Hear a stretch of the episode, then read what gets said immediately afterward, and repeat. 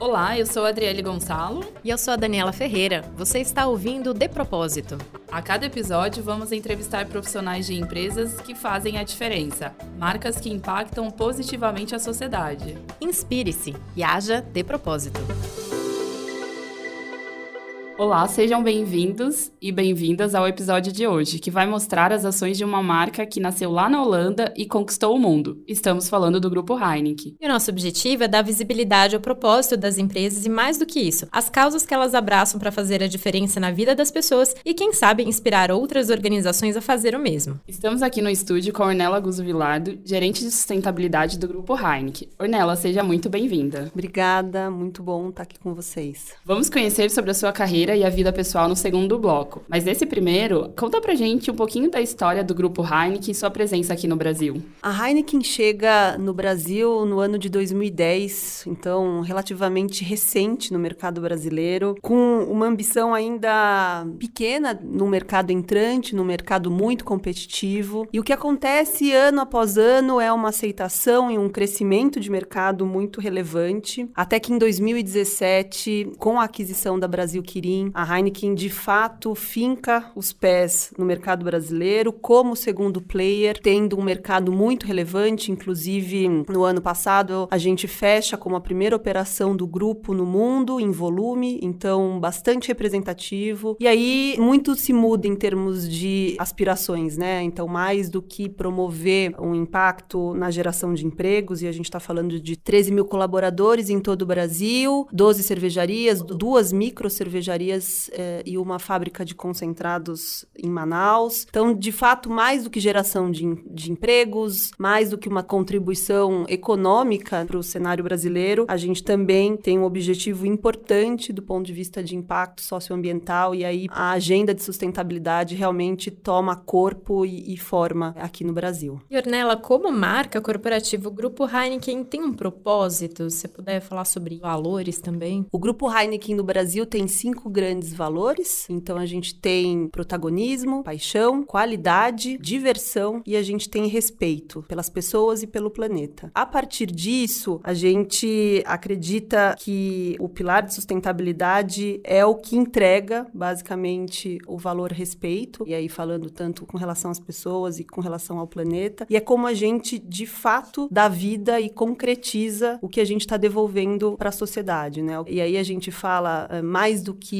minimizar impactos negativos, né? Eu acho que a gente fala hoje muito mais até num olhar de regeneração, olhando no longo prazo. Então, como que o meu negócio, mais do que minimizar o impacto negativo, ele regenera de fato naqueles temas onde a gente atua, naquelas áreas onde a gente tem atuação direta. Falando desses cinco valores, como está estruturado hoje na empresa a área de sustentabilidade para fazer essas entregas, né? Qual é a agenda de vocês? Como vocês estão se organizando com esse valor de respeito não só pelas pessoas, mas pelo planeta também? A gente fala que sustentabilidade, na verdade, globalmente a gente tem cinco eh, grandes prioridades de negócio e sustentabilidade é uma dessas prioridades. Então, é uma prioridade que a gente fala é de negócio, então ela permeia a forma de fazer negócio da Heineken. E a gente tem seis grandes pilares que norteiam essa estratégia. O primeiro grande insumo que a gente tem, pensando que uma cerveja é feita de 95% de água, então é o pilar de água, é como a gente olha esse recurso do ponto de vista que a gente sempre fala, o intramuros e o extramuros. Então, o intramuros no que tange eficiência das nossas cervejarias, mas no extramuro esse olhar muito mais holístico de stakeholders e como a gente garante esse recurso no longo prazo. Depois a gente olha emissões em toda a nossa cadeia de valor, desde a produção, da distribuição, da refrigeração dos nossos produtos no ponto de venda e as nossas embalagens, o impacto delas no, no, no pós-uso. Então, como a gente traz, de fato, ações que mitiguem essas emissões ao longo da cadeia. A gente tem o pilar de crescendo com comunidades, então, como a gente impacta as comunidades do entorno, traz bem-estar e melhoria nas condições ali daquelas pessoas que estão mais próximo, principalmente das nossas operações. A gente tem um olhar para a cadeia de fornecedores, né? Então, como a gente trabalha em conjunto ao longo de toda a cadeia de suprimento para minimizar e trazer projetos com um olhar de sustentabilidade. E a gente tem,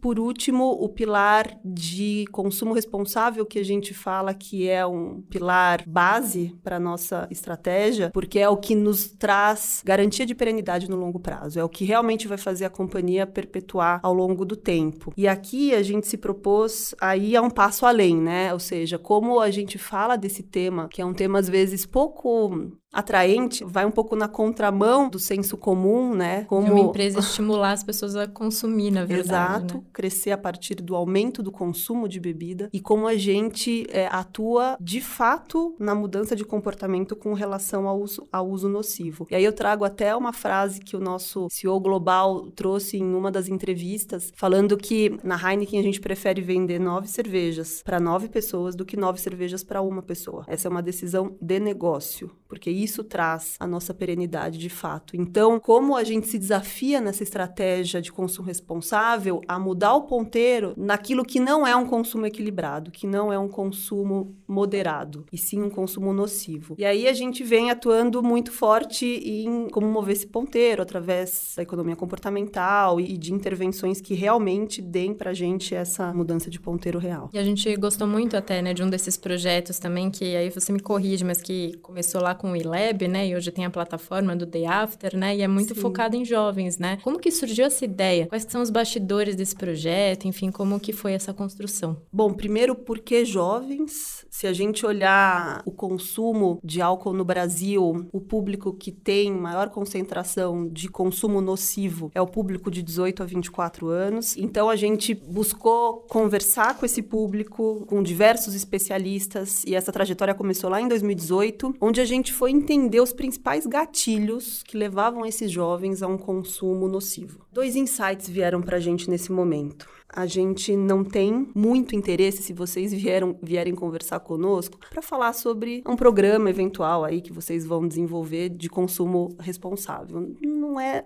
tão atrativo a ponto da gente se mobilizar para isso. Mas se vocês nos convidarem para uma conversa sobre a vida, certamente o álcool estará nela. E a gente tem hoje poucos espaços de conversa, poucos espaços de confiança e segurança para compartilhar temas mais profundos sobre a vida. Então, isso seria muito interessante. Esse foi o primeiro insight. O segundo insight foi de que se eu tenho uma vida equilibrada, a probabilidade de eu ter um consumo de álcool equilibrado é bem maior. E aí foi quando a gente voltou to todo esse conteúdo desse momento em que a gente fez todo o processo de entrevistas, workshops, a gente fez um sprint de inovação para chegar no que era o modelo, a gente falou, poxa, o que eles estão falando pra gente é muito, vai muito além do que a gente imaginava, né? Aumentou a lição de casa, né? a responsa ficou muito grande, ficou a responsabilidade realmente ficou muito maior. E aí foi que nasceu o iLab, então foi um projeto que a gente pilotou ano passado, com duas turmas, eh, um grupo aqui em São Paulo com 30 jovens e um outro grupo no Rio de Janeiro com 25 jovens, onde a gente justamente falava sobre, pensando no consumo nocivo como um grande iceberg, a gente entendia que o, o consumo em si, ele é a ponta é só o aparente. É, é só o aparente. Se a gente atuasse na estrutura, e atuar na estrutura quer dizer atuar em habilidades socioemocionais, em trazer autoconhecimento com relação a talentos e propósito desses jovens, trazer uma perspectiva de futuro, isso necessariamente mexeria lá na ponta do iceberg, que era o consumo em si do álcool, né? A gente mexeu em crenças com relação ao álcool, a gente mexeu em senso comum muito forte com relação a eu bebo e fico mais atraente, eu fico mais legal. Eu só saio na balada se eu beber. Se eu não for beber, eu nem saio de casa. Participei de um evento de sustentabilidade no ano passado que eu vi alguns depoimentos desses jovens e para mim ficou muito claro quando uma das meninas falou: "Ah, eu agora consigo conversar com a minha família o que eu estou sentindo". É, então muito uma relação de equilíbrio, né? Ela falou: "Não precisa ir para uma balada e ter um consumo excessivo, mas sim é, chegar em casa e contar o que está acontecendo comigo, o que está se passando". Então acho que esse equilíbrio, esse espaço de escuta, foi um lugar ali também seguro para eles fazerem essas conversas, né? No depoimento isso ficou bem claro dela contando a experiência dela no projeto. Fundamental, assim, fundamental. E a gente viu, e, e depois a gente, enfim, criou quais seriam os indicadores que a gente ia monitorar né, nessas intervenções, mas alguns indicadores que, inclusive, não estavam na nossa perspectiva, que é justamente, por exemplo, criar essa rede de apoio, que foi fundamental para que todo o projeto se desdobrasse, para que as pessoas de fato se entregassem. E a gente ter depoimentos no final do programa falando a minha vida antes e pós o ILEB, assim, a experiência mais transformadora da minha vida. Então, isso realmente trouxe trouxe uma responsabilidade, inclusive, muito maior para nós e falar, sim, é possível. A gente tinha uma ambição, talvez, que no começo nos parecia inatingível, uma coisa muito além do que uma indústria de bebidas poderia fazer e o que a gente vem enxergando é que sim é possível. Mas desde o começo, como eu falei, a gente queria entender justamente o quanto a gente estava movendo o ponteiro, né? E para isso a gente está se propondo inclusive a mensurar as intervenções que a gente faz. Então a gente define quais são os indicadores, monitora o antes, o pós e o um pouco depois, porque a gente uhum. entende também para essa mudança de comportamento ela ser, é, é, ser duradoura, ela tem que se provar, né? Não necessariamente na sequência da, da intervenção, mas no, num período pós. Então, isso para a gente é fundamental é, também em várias iniciativas que a gente vem fazendo e o ILEB é um deles. E aí, como que vocês unificaram com a questão do day after, né? O que a gente fala é que o day after é a grande plataforma de consumo responsável que a companhia tem, que visa falar com diferentes públicos e um dos públicos são os jovens. O WeLab é o pilar dentro do day after que vai mais na profundidade, né, dessa mudança de comportamento que a gente se propõe, especificamente para os jovens. Mas o day after ele se propõe a falar com diversos públicos, por exemplo, com um público especialista que são nutricionistas. Então a gente tem um canal hoje direto de comunicação com esse público mais especialista para falar sobre o que é um consumo equilibrado, como que você quando fala com o seu paciente, você fala a respeito disso. E foi algo inédito também, né, uma indústria de bebida alcoólica falando em fóruns de nutrição, de nutrição comportamental, o quanto esse equilíbrio na nutrição comportamental hoje é fundamental. Foi muito bacana. E a gente traz o lançamento do Day After de uma forma hum, leve, de uma forma atraente. A gente faz o lançamento do Day After dessa plataforma em colaboração com o Lab Fantasma. Eles produzem músicas que dialogam com diversos públicos, né, do, de A a Z. E foi uma maneira de, de transmitir essa mensagem de uma maneira bacana, atraente, que conversasse com os jovens. Inclusive com uma história real muito interessante dos músicos, né, do Fiote, foi o Fiote, o Rael e a Marisol que participaram da produção dessa música, que, é, que chama Quero Te Ver Bem Amanhã, mas a história pessoal dos músicos, né, era de histórias que passavam pelo consumo nocivo do álcool, familiares que passaram por isso, então trazendo mais veracidade ainda para toda Conectou essa história. É.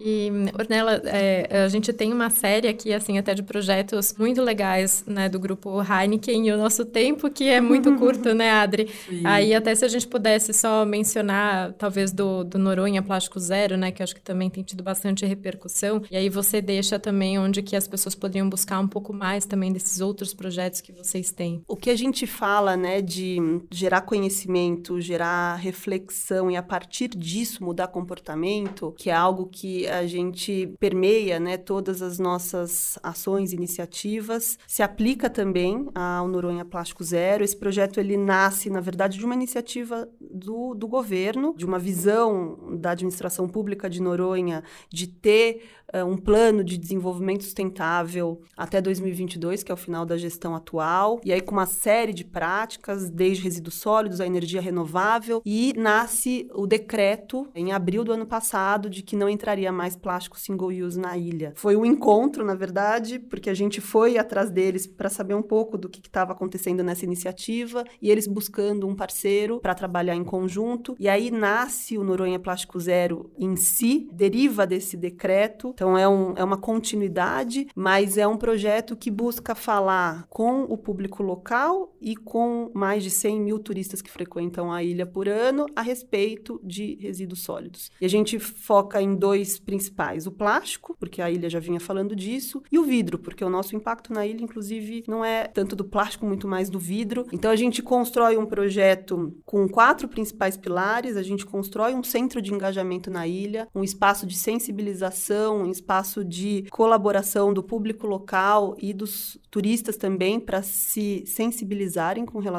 a esse tema. A gente é, traz formação de agentes de transformação na ilha, então é, pessoas locais que vão conversar com a população, que vão mudar os hábitos com relação à separação de resíduos, reciclagem, etc. E os turistas também. A gente fez um kit reutilizável até para divulgação, então a gente deu sacola, canudo é, reutilizável e por fim a gente faz um investimento no que a gente chamou de caminho do vidro. Então o vidro na ilha tem um processo interessante porque todo resíduo da ilha ele volta para o continente, diferente do vidro, porque é um material que não tem valor agregado, é pesado, é difícil de transportar. Então o resíduo fica na ilha, ele é moído e ele é ressignificado para a indústria da construção local. E aí a gente faz todo o investimento nessa cadeia desse caminho do vidro e conta essa história, inclusive no centro de engajamento, através de uma garrafa icônica que a gente tem globalmente, que é uma garrafa da década de 60, se vocês quiserem procurar, chama Wobo, W-O-B-O, no Google acham a história dela, mas basicamente conta a história que o Alfred Heineken, que é da família, né, fundadora, vai para umas ilhas na década de 60, vê as embalagens ali na praia, no meio ambiente, volta para a equipe de inovação, fala: "Eu quero uma embalagem que tenha uma vida pós-uso". Já né? se assustou na década de é, 60, imagina, imagina agora. E aí eles desenvolvem uma garrafa que ela é encaixável, ela é usada para construção civil, para construir casas populares. Então a gente tem essa garrafa hoje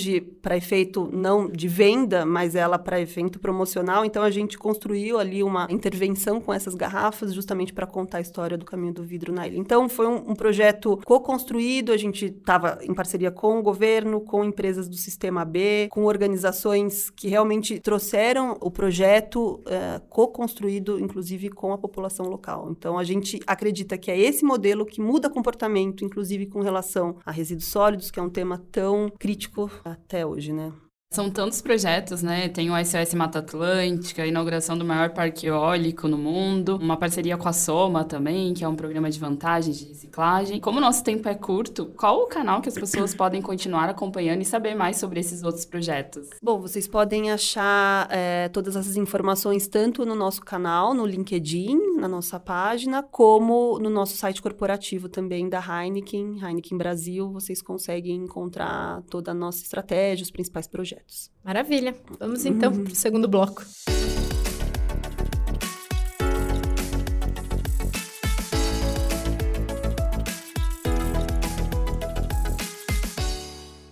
Ornella, nesse segundo bloco, a gente quer entender um pouquinho melhor sobre a sua vida pessoal. Você se formou em administração, certo? Certo. Como foi a decisão uhum. por essa área? Como se iniciou a sua carreira? É um pouco contrassenso, né? Porque normalmente os indecisos fazem administração, né? É, eu fiz sei. administração e também ouvi bastante disso.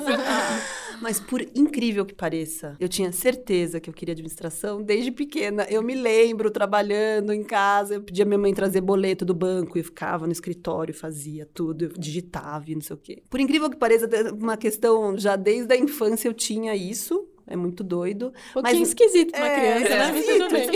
Eu trabalhava de telefonista e tudo. Mas engraçado que durante a faculdade, é, enfim, trabalhei na empresa júnior da faculdade e tal. Fiz um planejamento estratégico para uma ONG como TCC. E eu tinha muito claro na saída da faculdade que eu queria fazer alguma coisa que impactasse a sociedade. Então essa era um pouco a minha, a minha visão, um pouco utópica, sem é, trazer para o concreto. Mas eu falei, olha, eu vou fazer o seguinte, eu vou entrar numa grande corporação e vou fazer a minha, a minha carreira ali como início. Eu vou aprender tudo que eu puder aprender e com esta bagagem lá na frente, eu vou fazer esse impacto à sociedade que eu estou idealizando aqui. O fato é que eu entro como estagiária, faço minha carreira, me torno gerente de marketing, aí eu entro na área de marketing, né? Eu, eu começo minha carreira em marketing. Me torno gerente muito cedo, com 24 anos, e vou crescendo na carreira, de repente, com 28 anos. Depois você vai acabando ler sobre setênios e tal, e é um momento crítico de você refletir e entender se o futuro futuro de carreira é aquele mesmo, eu falei, cara, se meu plano B não virar plano A agora, não vira nunca mais. Eu lembro exatamente do dia que eu cheguei em casa e eu chorei com meu marido falando: não é que eu sou infeliz indo trabalhar em marketing, não é, eu gosto, eu gosto da empresa, eu gosto das pessoas, mas assim, não é isso. Não é isso e isso tem que mudar amanhã, senão não muda nunca mais. E aí foi quando eu comecei a mover mundos e fundos mesmo, conversar com diferentes pessoas. Fui falar com gente que estava no governo, gente que estava no terceiro setor, dentro de organizações em outras áreas. E nesse momento eu descubro o que são negócios de impacto, isso lá em 2012, 2013. Eu falei, cara, é isso, eu vou ser empreendedora social, vou ser uma empreendedora de impacto, porque eu gosto de fazer negócio, eu gosto de fazer, eu gosto de administração, desde lá da minha infância só que em prol de alguma coisa. E eu já estava estudando primeira infância, eu falei, é isso, eu vou fazer alguma coisa ligada à educação, primeira infância, é isso, vou ser empreendedora. Sempre com super certezas, né? É, é. E aí eu começo um MBA na área, meu segundo MBA, o primeiro era mais focado em marketing, eu faço um segundo MBA em negócios de impacto social, socioambiental. E no MBA eu tinha muita clareza, né, que eu vou sair da empresa, tal, e de repente ao longo das reflexões, falando, nossa, realmente se eu vou ser uma agente de mudança no curto e no médio prazo, provavelmente eu serei muito mais eficaz dentro de uma grande corporação, porque eu já conheço, já trafego e etc., do que num pequeno empreendimento. E aí foi que aconteceu e as coisas acontecem, acho que a energia flui, as coisas acontecem, surgiu uma posição de sustentabilidade na empresa que eu trabalhava, e aí foi minha migração nesse momento, lá em 2014. E isso já era na, no setor de bens de consumo, né, que você estava e você permanece hoje, né? Sim. É, é, uma paixão, assim, ou é uma coisa que foi mais sincronicidade, assim? Bens de consumo foi sincronicidade. Né? Eu acho que eu trabalharia em qualquer setor, olhando sempre com esse viés do impacto independente. Pensando assim que você fez essa migração para sustentabilidade, era uma vontade já. O que mudou de atitude na sua vida pessoal, assim, trabalhando com isso? Seu hábito de consumo, ou seja, algo que fez você repensar a longo prazo? Essa indústria do consumo impulsivo, né, do fast fashion. Isso traz um questionamento gigante. Eu não posso perpetuar isso, né? Não posso perpetuar a história da obsolescência programada. Eu, lembro, eu brinco que meu marido estava quase me matando porque eu estava com um iPhone há seis anos. Ele, mas por que você não troca por um? Mas porque eu não preciso. eu não preciso, tá ótimo, né? Então, acho que é esse tipo de, de coisa que no passado eu lembro que não passava muito pela, pela cabeça. E quando você começa a mergulhar nesse mundo, nas reflexões, nas discussões, você fala, opa, né? Então, acho que isso é muito impactante. E conta um pouquinho mais da sua vida pessoal, como é que é a sua dinâmica em família, como é que você organiza o seu dia a dia? Bom, eu sou mãe de uma garotinha de três anos, da Lorena. Sou casada, tenho um meio filho, porque já tenho um, né, um meninão de 16 anos do, do, primeiro relacionamento do meu marido. A dinâmica de ter um trabalho que é um trabalho exige que demanda, todos, né? É, é, que demanda. Bens de consumo é um mercado mais nervoso e hoje dentro do setor de bebidas a gente sente ainda mais esse dinamismo. Cuidar da família, que é super importante, e cuidar da, da coisa do, do equilíbrio do espírito e do corpo, né? Assim, como a gente equilibrar todas essas demandas. Eu acho que hoje o que mais está faltando nesse equilíbrio é espiritual. Acho que o corpo, eu gosto de fazer exercício, eu adoro praticar esporte, isso faz parte da minha vida. Os meus pais são esportistas, então, desde a minha infância. Então, isso é o que me traz, às vezes, a válvula de escape. Mas é, é o desafio da gente conseguir atuar e, e se exigir em todos os papéis, mas que no final do dia também é assim, é o nosso 100% e é isso que a gente... Que é possível, é o que é né? possível. É, e também conseguir também não se cobrar tanto, né? Dentro Sim. desse 100%, dentro do que é possível. É. É, Para encerrar, onde as pessoas podem manter contato com você e acompanhando seus projetos pessoais? Bom, no LinkedIn, Ornella Guzzo, é assim como eu tô é, hoje no LinkedIn, acho que é a principal forma de se conectar e de entrar em contato, fico super à disposição. Maravilha, Ornella, muito obrigada por aceitar nosso convite, foi uma delícia a nossa conversa, né, Adri? Obrigada mesmo. Obrigada pela presença, espero que todos tenham gostado, até o próximo. Obrigada, gente, um prazer imenso. É mais, obrigada. Se você conhece uma marca, um projeto bacana, mande a sua sugestão em nossa página do LinkedIn ou pelo site depropósito.net.br. Este podcast é gravado no estúdio da agência Imagem Corporativa. Acesse icom.com.br. Até o próximo encontro. Obrigada, até mais.